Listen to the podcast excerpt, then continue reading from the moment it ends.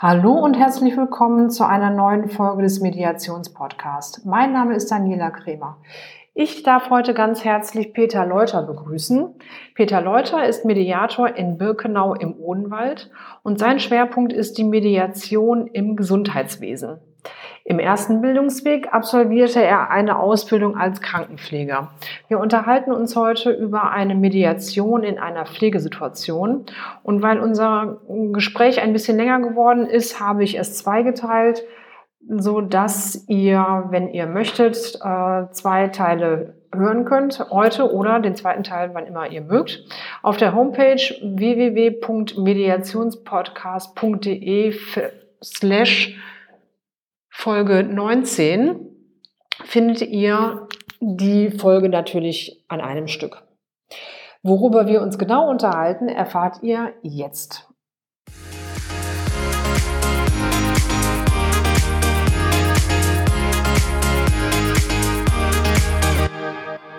Hallo Peter, wie schön, dass du Zeit für mich gefunden hast. Ich habe dich ja gerade schon ein bisschen vorgestellt. Ähm, was habe ich nicht erwähnt? Was muss der Hörer unbedingt von dir noch wissen? Ja, schönen guten Morgen, Daniela. Ich freue mich natürlich auch, dass es geklappt hat. Äh, wie du schon gesagt hast eingangs, ich komme ursprünglich aus dem Gesundheitswesen, bin im ersten Bildungsweg Krankenpfleger und habe über die lange Zeit, in der ich natürlich sehr eng mit verschiedensten Menschen und verschiedensten Bedürfnissen zu tun hatte und daraus resultierend immer wieder Konflikte der verschiedensten Art und Weise schon, schon von jeher eigentlich versucht, ähm, in, in konfliktären Situationen für, für eine Klärung zu sorgen oder für eine, eine Situation herbeizuführen, in der es für alle Beteiligten ähm, auf einem neuen Weg weitergehen kann oder auf dem bestehenden Weg ähm, ein gesundes Miteinander gibt. Und daraus hin hat sich unabhängig davon, in welchem Bereich ich gerade tätig war, ähm, stetig der Wunsch weiterentwickelt, ähm, ja, da einfach ein bisschen besser drin zu werden, das Ganze ein bisschen professioneller zu tun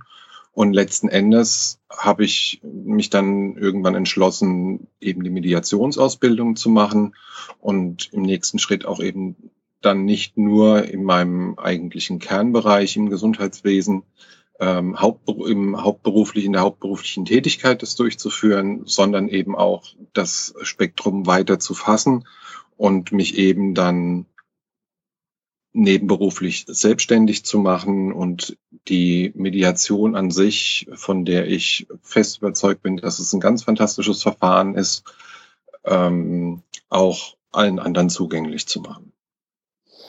Okay, das bedeutet, du bist im Moment noch in der äh, hauptberuflich in der äh, Pflegesituation, in Pflege, im Pflegebereich tätig jetzt und äh, nebenberuflich machst du Mediation. Richtig? Das ist richtig, ja. Okay. Jetzt habe ich gesehen auf deiner Homepage, du bist ja eigentlich so in drei Bereichen ähm, tätig. Du machst ja Mediation und Konfliktberatung, hast aber auch noch ein Erklärcafé, was ich sehr spannend finde. Und du hast noch Trauerleben. Das ist auch ein Projekt von dir, was wahrscheinlich noch mit reinspielt oder aber auch isoliert ähm, zu betrachten ist. Fangen wir vielleicht an mit ähm, Mediation und Konfliktberatung. Das machst du auch im Gesundheitswesen, in Pflegeheimen und in der ambulanten Pflege. Das hattest du ja eben schon gesagt. Genau. Und ähm, was hat es jetzt mit diesem Erklärcafé auf sich? Na, die Idee des Erklärcafés ähm, resultiert eigentlich aus, aus zwei Faktoren. Der erste Faktor ist, die Mediation ist natürlich noch nicht so bekannt und landläufig als zuverlässig vielleicht auch noch nicht so anerkannt, ähm, wie sie es eigentlich verdient. Mhm. Und auf der anderen Seite ähm, habe ich die Erfahrung gemacht, dass es äh, der, dass der Schritt, ähm, sich als Konfliktbetroffener ähm, an einen Mediator zu wenden, aus erstgenannten Gründen erstmal sehr schwierig ist, weil es so ein bisschen das unentdeckte Land ist. Mhm, also diese ähm, Hemmschwelle ähm, einfach äh, mal äh, zu überwinden. Ganz genau. Mhm. Ähm, es wird natürlich die Mediation schon seit sehr, sehr vielen Jahren angeboten, aber in der Regel immer in Verbindung mit einer Anwaltskanzlei oder äh, mit einer Familientherapie. Und Kanzlei und Therapie habe ich die Erfahrung gemacht, das sind, äh, das sind sage ich mal, Terminologien, die eher negativ verknüpft sind mit absoluten Krisensituationen und erstmal negativ verknüpft sind. Mhm. Da war dann eben mein Gedanke, ein niedrigschwelliges Angebot zu schaffen, ähm, dass es den, den Betroffenen leichter macht, einen ersten Schritt erstmal in diese Richtung zu gehen, auch erstmal zu erfahren, was ist Mediation oder was kann Mediation machen. Mhm. Vielleicht auch nicht einfach nur Mediation alleine, sondern ein, an sich erstmal so ein selbstverantwortlicher Schritt in eine Richtung der Klärung. Unabhängig davon, ob das dann in der Mediation oder in der Familientherapie oder was auch immer ausgeht. Mhm. Einfach ähm, den ersten Schritt leichter zu machen. Und mit dem Erklärcafé äh, verbindet man, also mit einem Café verbindet man erstmal was grundlegend Positives, eine angenehme Erfahrung, eine entspannte Umgebung. Und ähm, ja, deswegen ist der Rahmen der, des Erklärcafé äh, auch bewusst so gewählt. Das ist also nicht irgendwo in einem Büro, sondern ähm, ist offen gehalten äh, in das Café an der Ecke, das man kennt oder ähm, ja eine, eine vergleichbare Umgebung. Es sind auch zum Beispiel äh, ein Raum in einer, in einer sagen wir mal, äh, in einem Gemeindezentrum möglich. Wichtig ist es halt nur, dass es eine Räumlichkeit ist, die an sich äh, eine Gemütlichkeit ausstrahlt, ähm, die der Betroffene am besten schon mal kennt oder weiß, es ist irgendwo in seiner Nähe dass die, dass die grundlegende Vertrauensbasis erstmal dorthin zu gehen eine ganz andere ist als eben dieses ähm, diese Büro- und äh, Kanzleiatmosphäre. Und Praxisatmosphäre auch, ne? Weil es genau. dann nicht gleich verknüpft wird mit Krankheit oder mit Riesenstress und Problemen und ähm, was es ja genau. eigentlich auch ist. Stress und Probleme haben wir halt äh, in der Situation, aber ähm, das ist, äh, wie du schon sagtest, diese Hemmschwelle halt, ne, die so ein bisschen ähm, ähm, heruntergefahren wird halt. Ne? Ich gehe zum Mediator. Mag ja nicht genau. jeder irgendwie so ähm, sagen halt, weil man da, weil wie du schon sagtest, äh, viele Menschen können damit jetzt noch nicht so richtig ähm, verbinden. Und wenn man sagt, okay, ich schaue es mir jetzt erstmal an in einem geschützten Rahmen eigentlich, den der Mediator ja ohnehin aufbaut, dann aber noch in einem noch geschützteren Rahmen halt in einer Umgebung auch, die dem ähm, zukünftigen oder dem Klienten oder dem zukünftigen Medianten ähm, eher behagt, als jetzt in ein, ähm, in ein Büro zu kommen. Und du bietest das an ähm, in der ähm, äh, in Birkenau, da wo du, also im Odenwald, äh, da wo du herkommst, oder hast du das, bist du da flexibel oder wie kann man sich das vorstellen? Also der erste Schritt war natürlich, das äh, dort zu machen, ähm, ähm, von wo aus der Weg in, sage ich mal, ein Zentrum der Mediation oder in äh, in, in Ballungsraum auch erstmal sehr weit ist. Die Idee, die Ursprungsidee war so ein bisschen inspiriert von den Wanderrichtern, die es ja eingangs des Ende des 18., eingangs des 19. Jahrhunderts gab, die im Prinzip von Dorf zu Dorf gezogen sind, Dörfer, die keine eigene Gerichtsbarkeit hatten ähm, und dort eben Recht gesprochen haben. Mhm.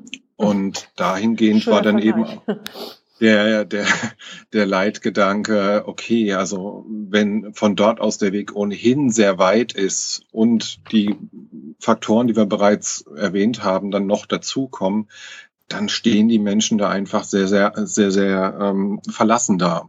Dementsprechend war jetzt auch der erste Schritt, das nicht zuletzt auch von meiner eigenen Haustür einfach mal anzubieten.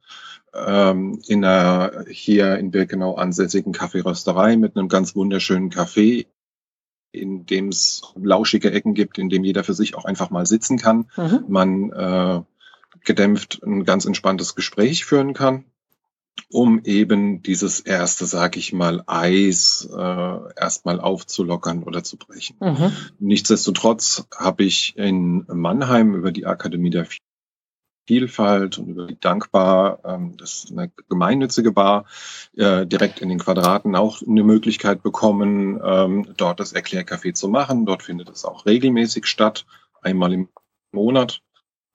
Und in absehbarer Zeit, je nachdem, weil der Rahmen muss natürlich stimmen. ähm, wahrscheinlich auch in Weinheim. Prinzipiell ist es universell und überall anwendbar. Also das ist vollkommen egal, ob das jetzt in Hessen, in Rheinland-Pfalz, in Berlin oder sonst wo stattfindet. Ähm, wichtig ist, dass natürlich die, die Betreiber wissen, worauf es da ankommt, was ich da mache.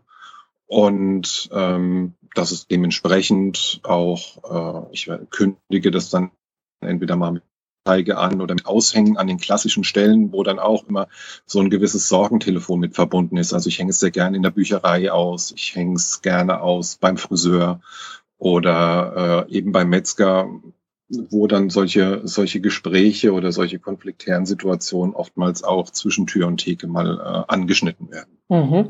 Aber das ist jetzt nicht eine reine Informationsveranstaltung, sondern das ist schon eine, ein Service, der von dir geleistet wird im Sinne von ähm, eine Dienstleistung, die eine zu bezahlende Dienstleistung.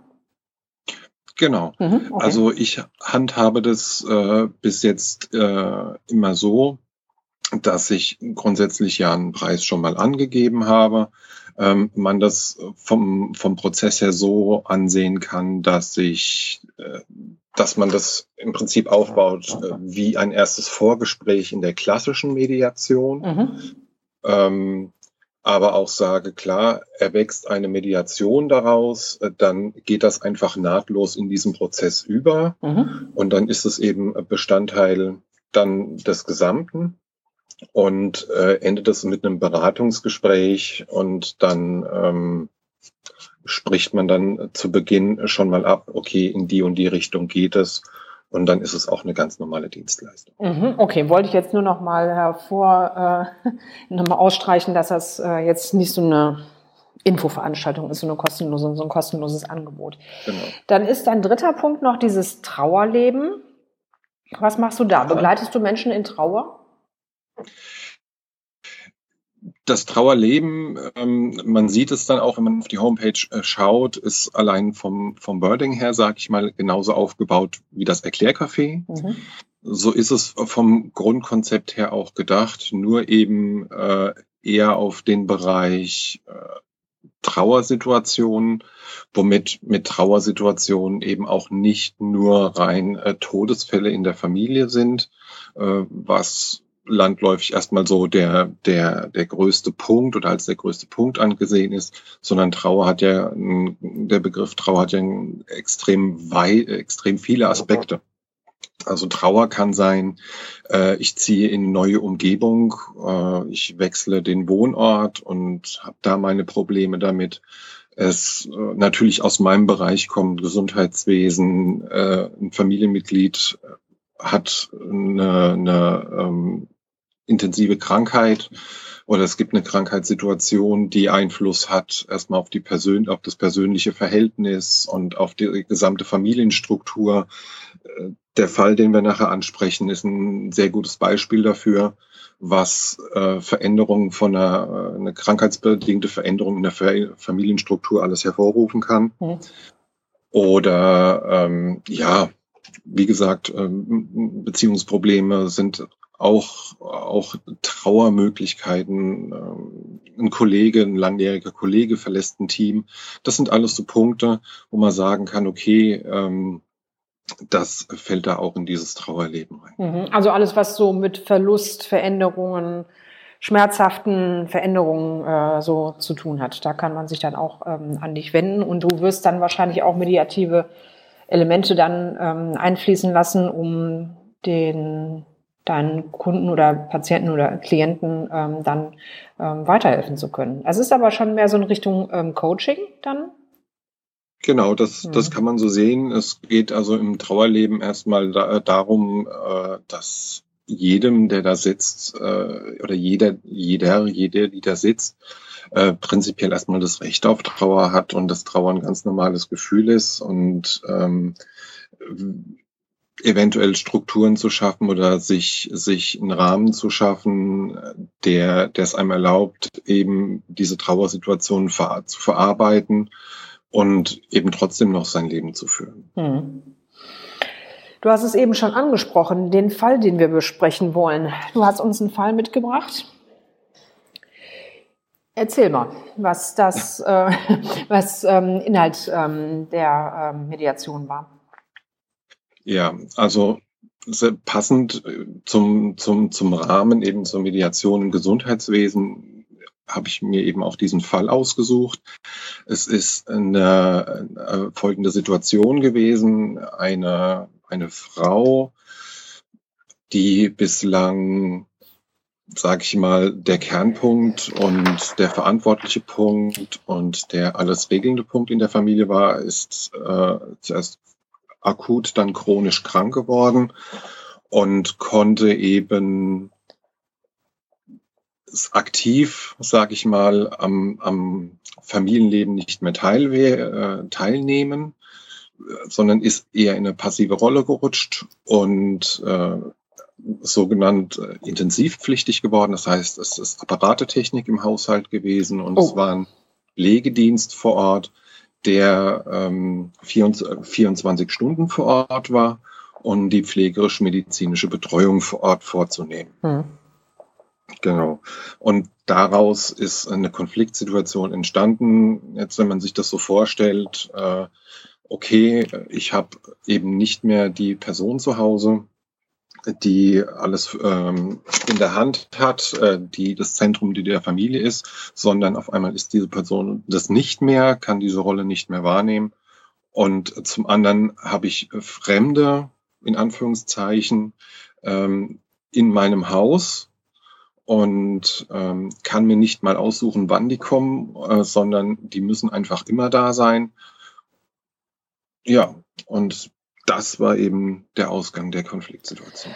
Die Familie zu Hause, also die Frau als Familienmanager sozusagen, hat ähm, ja. alles gewuppt und hat dann ähm, durch ihre chronische Erkrankung ähm, ist sie dann leider in dieser Rolle nicht mehr gerecht geworden. Wie war der Haushalt aufgestellt? War da, waren da noch Kinder? Ähm, wie alt war die äh, Dame? Die Dame war ähm, oder ist, mhm. ja genau, die Dame ist Mitte 40. Ach du lieber Himmel. Hm. Ähm, die Dame ist Mitte 40, der Ehemann im gleichen Alter. Es gibt da noch äh, zwei Kinder, die 20 beziehungsweise 18 waren, teilweise noch mit im Haus gewohnt haben, teilweise nicht mehr, hm. beziehungsweise auf dem Sprung waren. Die Tochter wollte studieren oder hat ein Studium gerade angefangen, der Sohn in der festen Beziehung mal zu Hause und mal nicht. Hm. Ich muss dazu sagen, das ist äh, ein sehr, sehr großes Haus gewesen, ähm, was die beiden oder die vier sich da zusammen aufgebaut haben und natürlich auch mit sehr, sehr viel Arbeit verbunden. Und ja, das war ein gigantisches Loch, was durch diese Erkrankung eben reingerissen worden ist. Was war deine Situation? In welchem Stadium hast du da die Familie kennengelernt? Also ich habe äh, die Familie ähm, schon mal kennengelernt zu Beginn der, der Pflegesituation. Mhm. Und äh, der 24-Stunden-Pflegedienst äh, kam zu diesem Zeitpunkt äh, gerade ins Haus mhm. und bin dann dazu gerufen worden, als äh, die Situation eska so weit eskaliert ist, dass beide Seiten gesagt haben, um Gottes Willen, wir können überhaupt nicht mehr miteinander. Ähm, am liebsten würde, hätte der Pflegedienst die Versorgung gekündigt, mhm. weil die Arbeitsbedingungen aus Sicht des Pflegedienstes äh, unhaltbar waren. Mhm.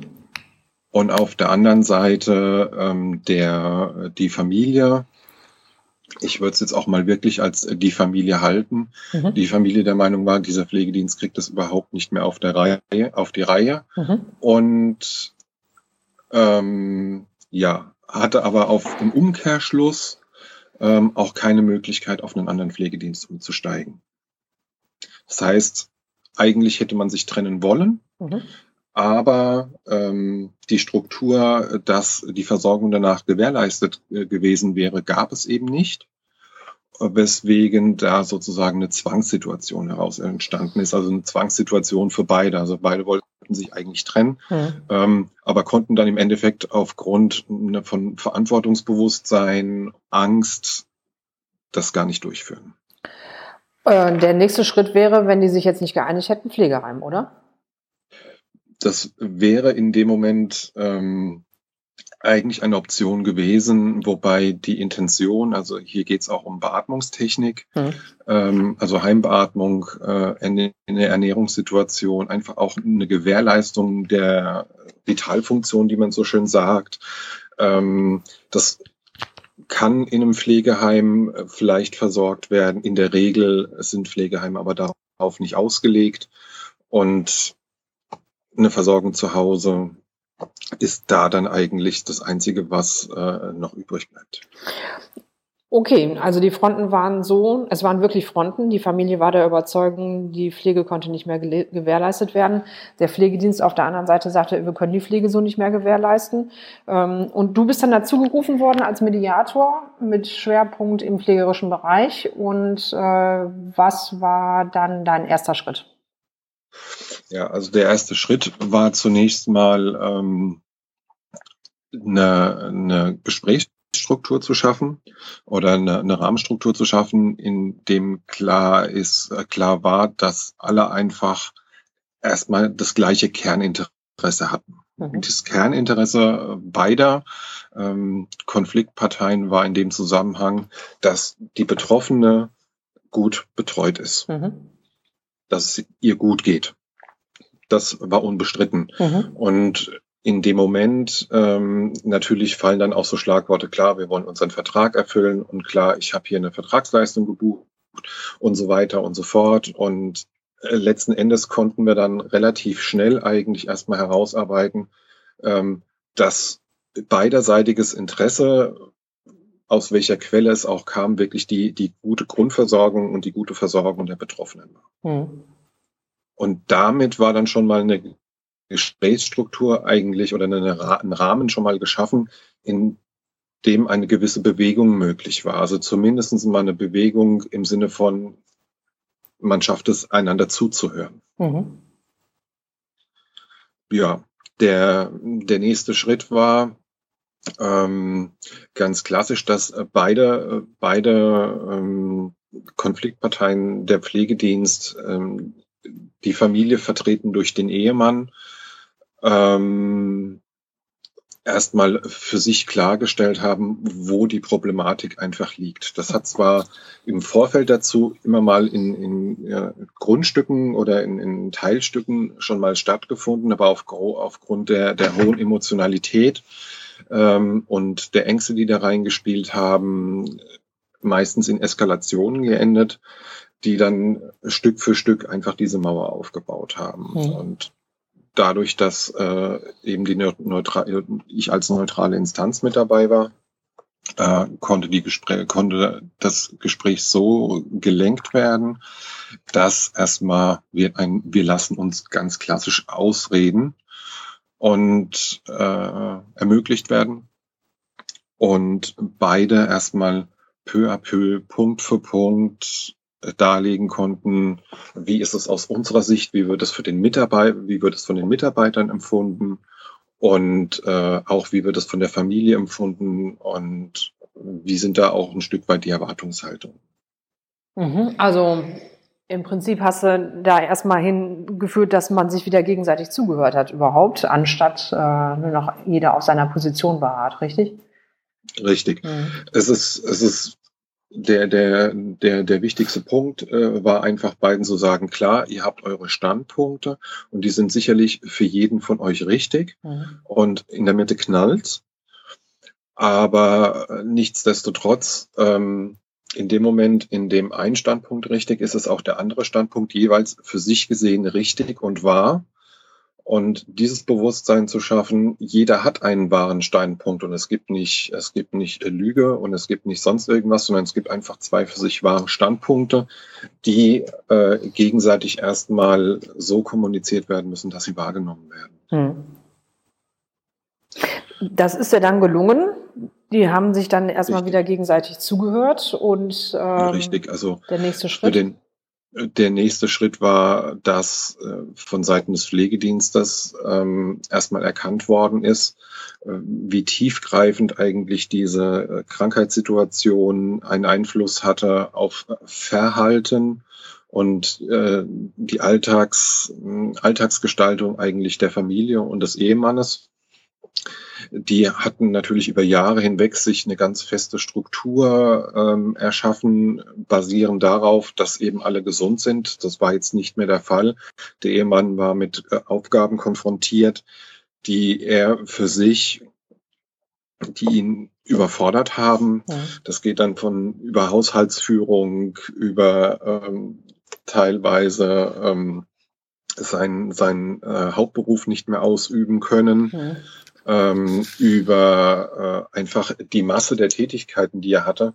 Und noch dazu äh, die ja ähm, also ich sag mal ganz direkt, äh, er war vorher nie damit konfrontiert, eben das Wäschemanagement zum Beispiel zu machen ja. oder ähm, äh, ganz klar äh, einkaufen gehen, ja vielleicht, weil er eigentlich eher so klassisch für alles Bauliche, für die Aufrechterhaltung äh, des Hauses zuständig war mhm. und ähm, das trotzdem noch ähm, gemacht werden musste. Also im Prinzip, ähm, das sind alles Aufgaben gewesen, die er trotzdem nach wie vor auch für sich als Anspruch hatte, in der gewohnten Qualität abzuliefern. Mhm. Und dazu eben noch zu schauen, äh, er muss sich erstmal emotional abfangen ähm, mit einer Krankheitssituation, mit der er überhaupt nicht umgehen konnte. Mhm. Ähm, auch aufgrund des, des raschen Voranschreitens ähm, auch kaum Zeit war. Also wir reden da von einem Zeitraum, von der Erstdiagnose bis äh, zu dieser völligen Apparatabhängigkeit und umfassenden Pflegesituation von einem halben, dreiviertel Jahr. Das und, ist kurz. Ähm, hm. Das war schon sehr, sehr schnell.